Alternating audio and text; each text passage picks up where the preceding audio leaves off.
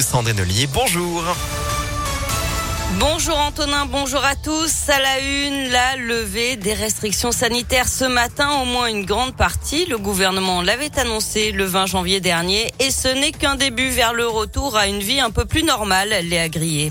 Oui, alors à partir d'aujourd'hui, fini le port du masque en extérieur. Les jauges dans les lieux recevant du public assis comme les stades, les établissements culturels sont abandonnés et le télétravail n'est plus obligatoire mais seulement recommandé.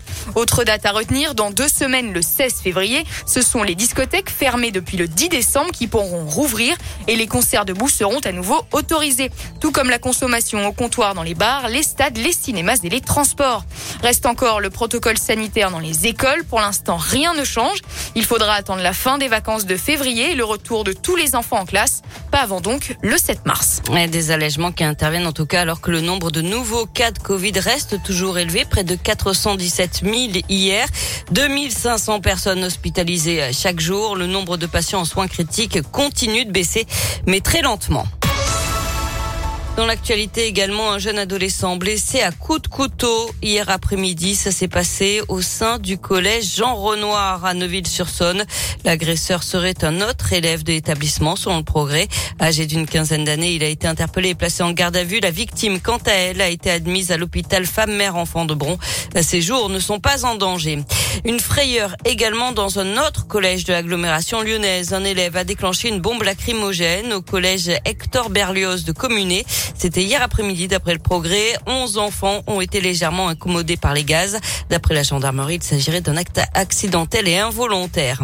Et puis un vol massif d'iPhone en Nord-Isère. Une équipe d'une dizaine d'individus euh, s'en est pris à un entrepôt de l'entreprise d'informatique lyonnaise LDLC à Saint-Quentin-Falavier hier en fin de matinée.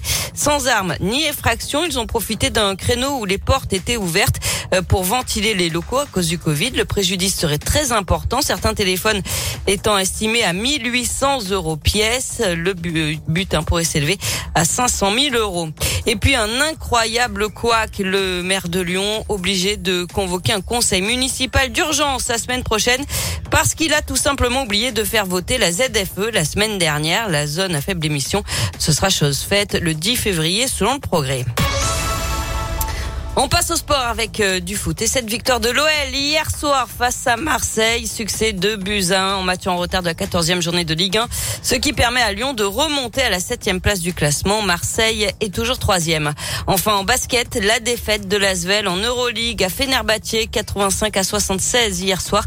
Euh, prochain match dès vendredi, ce sera toujours de l'Euroleague face à l'autre club d'Istanbul, l'Anadolu Efes.